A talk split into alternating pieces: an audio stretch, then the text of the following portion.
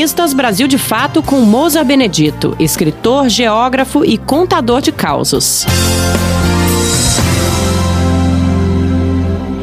Bebendo umas e outras dentro de casa, tenho me lembrado de um amigo que era boa companhia dos botecos, o Mendes, um piauiense que foi meu colega de trabalho durante alguns anos. Bom bebedor, bom papo, grande conhecedor de música popular brasileira das boas, ele era ótima companhia. Uma vez fui mandado para passar um mês e meio trabalhando em Pirassununga, no estado de São Paulo, e me ofereceram uma sala dentro da associação comercial para usar nesse período.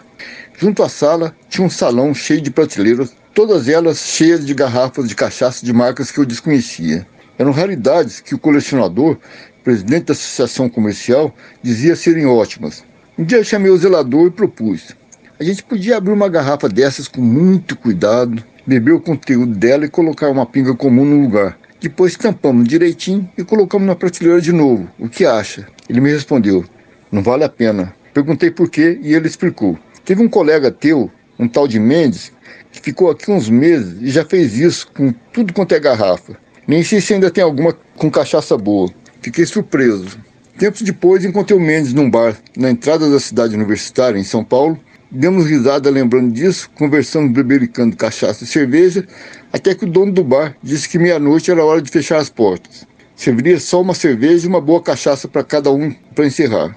Bebemos, fomos a um bar próximo, ele estava fechando também mas serviu uma cachaça para cada um e uma cerveja. Fomos a outro bar, mesma coisa, uma dose para cada um e uma cerveja. Assim fomos fechando os botecos da região, até não ter mais nenhum funcionando de madrugada. Mas vimos a uns 200 metros um estabelecimento com duas portas largas e luz acesa. Oba, trançando as pernas, corremos para lá antes que fechasse. O Mendes já entrou gritando: Sai uma cerveja e duas pingas. O rapaz atrás de um guichê falou: Ô moço, aqui nós só vende passagem de ônibus. Era um ponto de parada de ônibus que iam para a região sul. Você ouviu o escritor Mousa Benedito, geógrafo e contador de causos.